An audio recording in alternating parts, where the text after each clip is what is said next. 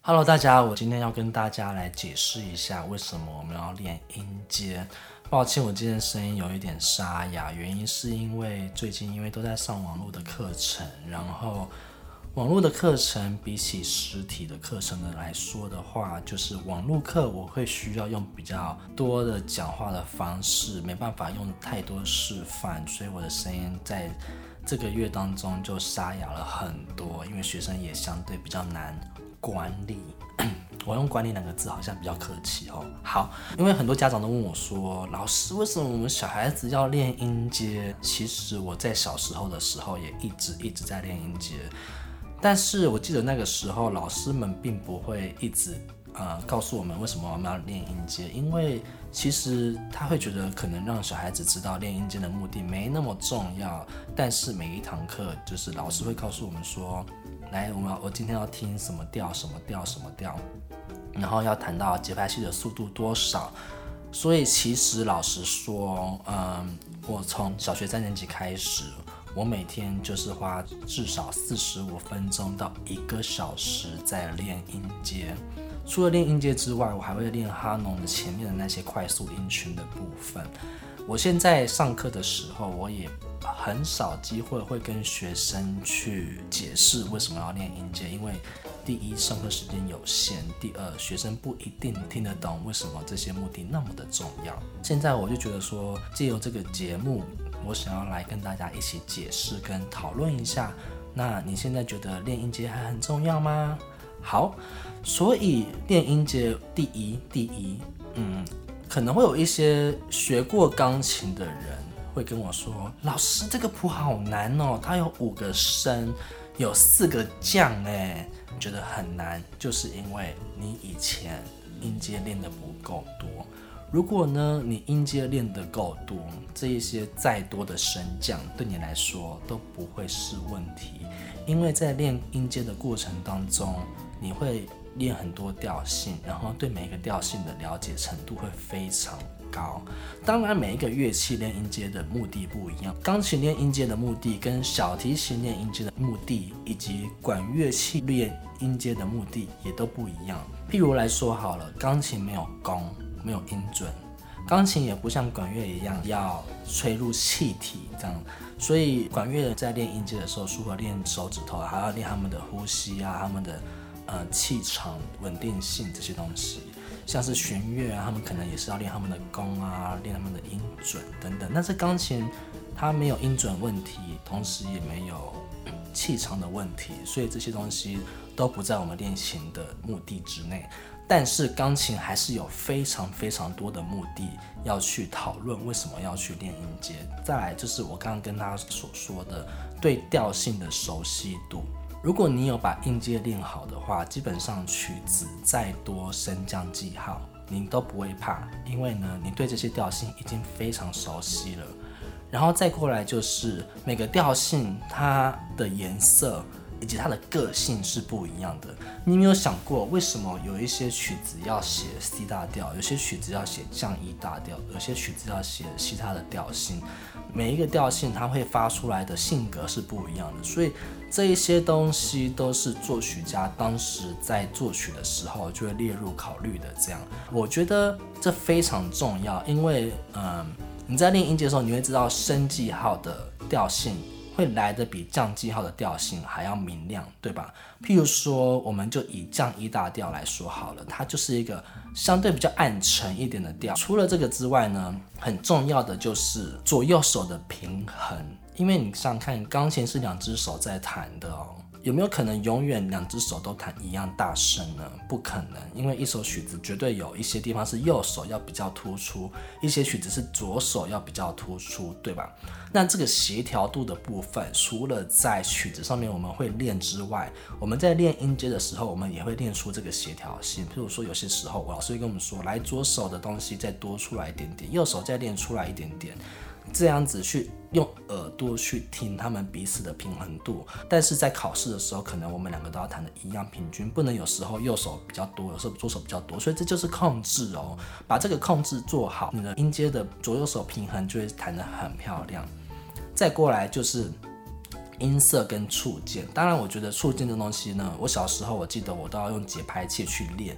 对于每一个手指头的平均度，然后怎么样用指头去把每个音发出一样的亮度？你看看我们每只手指头其实都是不一样长的。对有些人来说，嗯，很多人常常因为拇指比较短。那就是拇指就用相对比较多手掌的力量去弹下去，那很容易拇指就会发出重音。所以我们在练音阶的时候，相对就会把这个平均度给它练到一定的平均度，这样。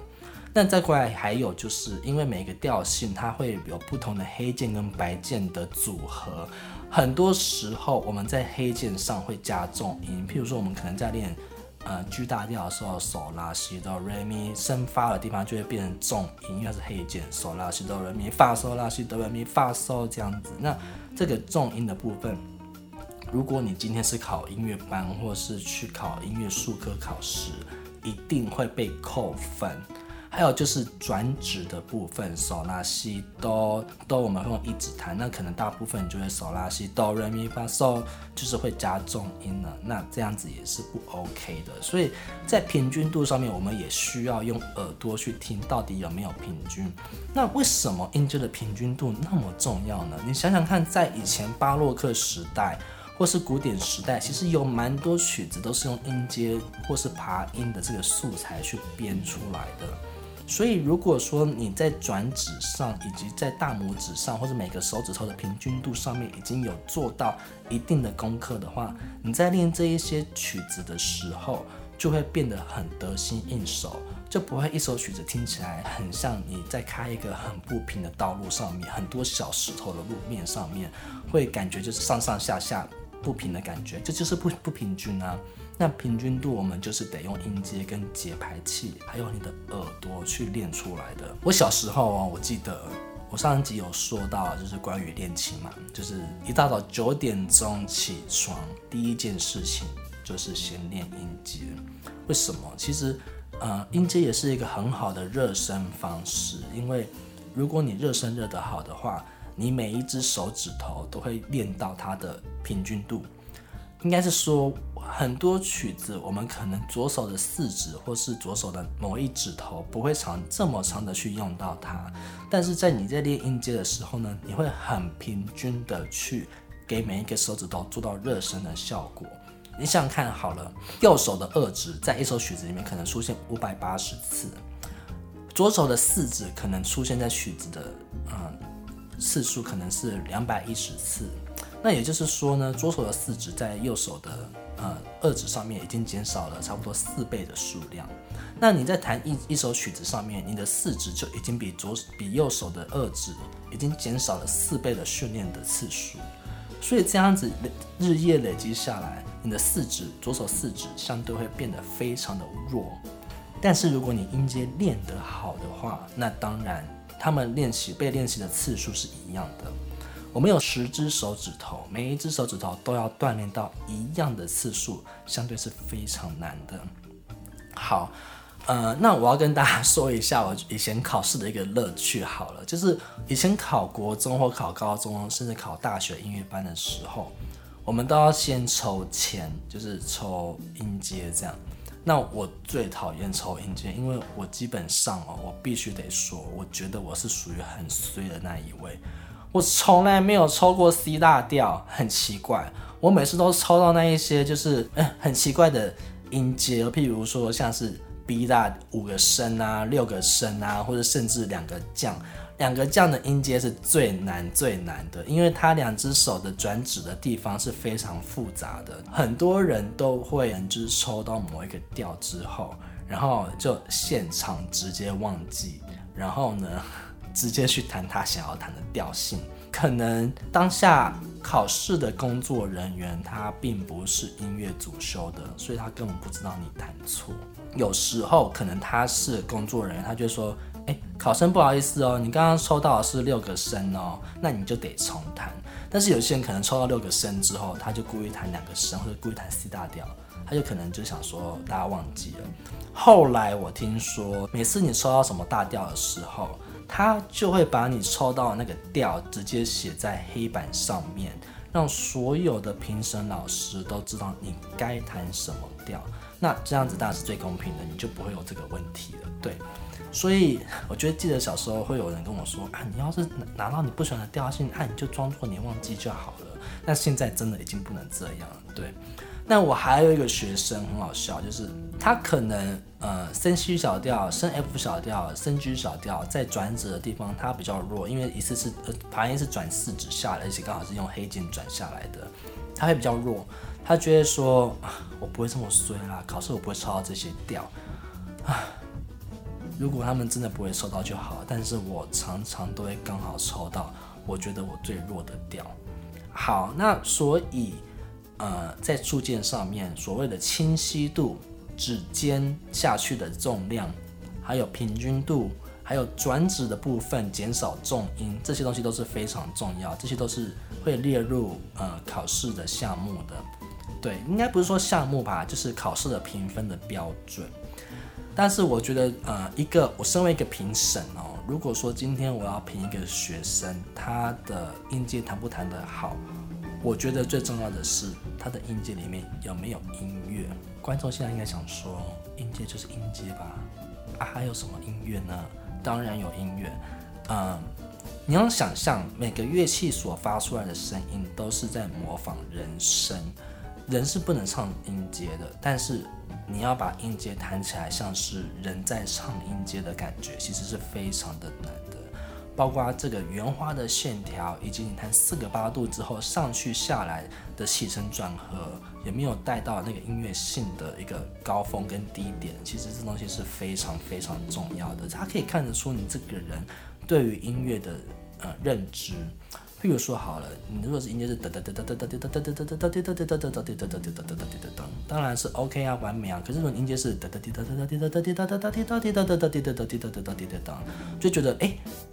你的音阶是有在说话的，那当然这样子的音阶相对就会比较高分。在这个基础上面，我们就会觉得说，不管是你的平均度啊，还有你的力度啊，哦，好，说到力度，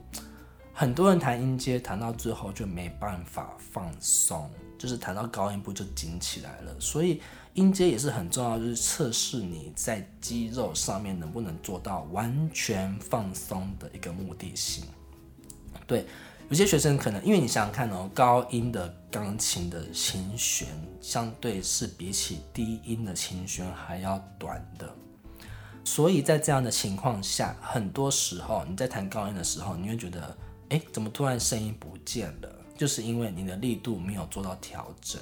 所以在你弹音阶的时候呢，你必须弹到高音部的地方的时候，你还是要把力气给维持住。不能因为弹到高音部，然后因为有时候学生弹到高音的时候，那个身体的重量就找不到，因为高音离我们的屁股比较远嘛。那你要把身体给挺直，然后弹到高音部时候力气依然要维持住，这其实是非常难的。好，在台湾考试的时候，不是只是会考音阶，除了音阶之外，还有考爬音跟中指式。我相信大部分的学生都会知道。爬音是非常难的，当然 C 大调的爬音是没有问题的啊。但是如果相对遇到比较多黑键的时候，观众朋友可能会不知道，黑键的接触面积比白键的接触面积少很多，所以你在转指的时候要转到完全的呃精准，其实它是需要练的，而且是要从慢速度开始练。说到慢速度练习的时候呢，很多学生就会知道，老师在教学生练音阶的时候，一定会说要换节奏练，譬如说要练附点节奏，当梆梆梆梆梆梆梆这样子的节奏，或是反复点的当的当的当的当，或是当的的的当的的的当的的的当。大家有没有听过那个姜老师的有一集，就是讲说他要练音阶练到一百四十的速度，还是一百六十吧，忘记了。他在练音阶的时候也是要常常的换节奏练习。可能很多人会不知道到底换节奏的目的性是什么。那我今天跟大家解释一下。呃，你在借由弹长音跟重音当的当的当的当当的时候，那个长音跟重音的那个音符，你会弹的比较放松当，然后你会有一点点的时间点去放松之后再弹等，再弹那个短音棒，放松的当，放松的当，放松的当。这样子，所以你每个音它是会有时间去放松的，因为你在弹哒哒哒哒哒哒，它可能会没有办法这么快的去知道说它要放松，可是在弹当的当的当的当，你每个手每个肌肉是有一个放松的时间点。所以我们要弹的是，嗯，噔噔噔，同时我们也要练反复点，因为你要把放松的那个时间点放换到另外一个音上面去，这样才会做到一个平均。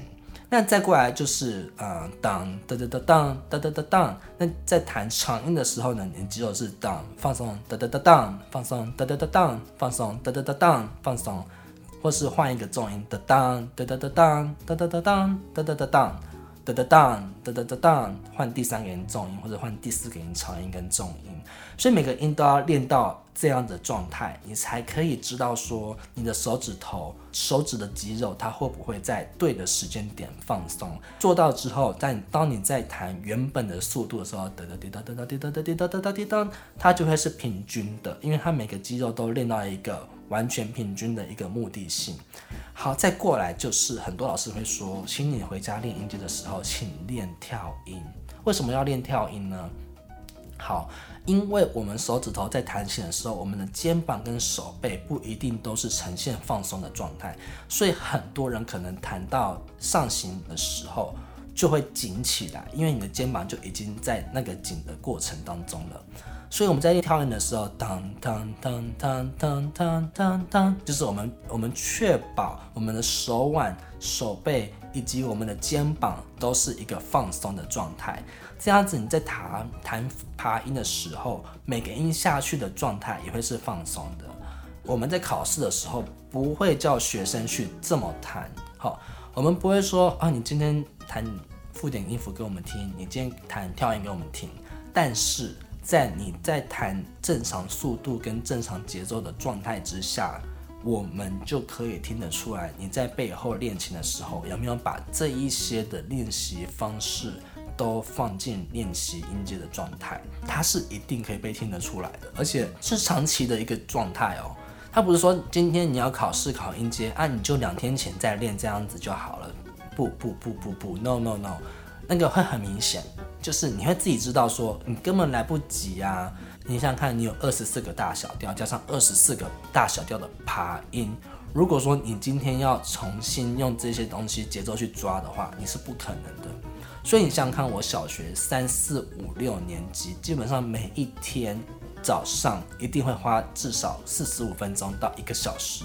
在练音阶，那老师也会把我的音阶变得更难。譬如说，我会练三度音阶、六度音阶、反向音阶等等，让音阶变得更多的难度。这样子，您在弹原本节奏跟原本的状态的音阶的时候，就会相对显得很容易。还有爬音，因为大部分爬音对很多学生来说都已经非常非常难了，所以老师也会把我的爬音变成是三度、六度爬音这样，然后再反向爬音，这是都是非常有可能的。在这样的基础之下。当你在练曲子的时候呢，你就会变得有一个很神奇的效果，你的视谱会变快，因为你对于琴键的熟悉度相对已经高非常多了。你想看，呃，你在练爬音的时候，你根本不用看，你就已经可能就跨过去了。你在练曲子的时候，你还不用去想说下个音在哪里，你的手指它就已经直接肌肉反应就到那一边了。这非常重要，因为在考高中，或是有些学生考，有些学校在考国中的时候，就会考视谱啦。那视谱对于调性的重要性，可能视谱给你三个降或是五个升的时候，你就已经知道说你的手要放在哪一些的黑键跟白键上面了。这对于视谱来说还是相当重要的。所以，还有练新的曲子的时候，